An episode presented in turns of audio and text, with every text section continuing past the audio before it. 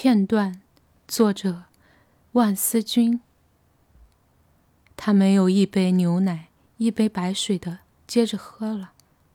摇灰的天逼着他忘了关灯。油黄色的灯，他感到是某种海水正在落下。泥还没结块就被清洗了，因此他可以暂时不喝别的。抬着脖子，希望雨事可以时常发生。Fragment translated by Poetry Lab Shanghai. He didn't drink it like first a glass of milk, then a glass of water. The overcast sky made him forget to turn off the light. Butter colored light. He felt as if some kind of sea water was falling. Mud washed away before congealing. Therefore, he didn't have to drink something else for now.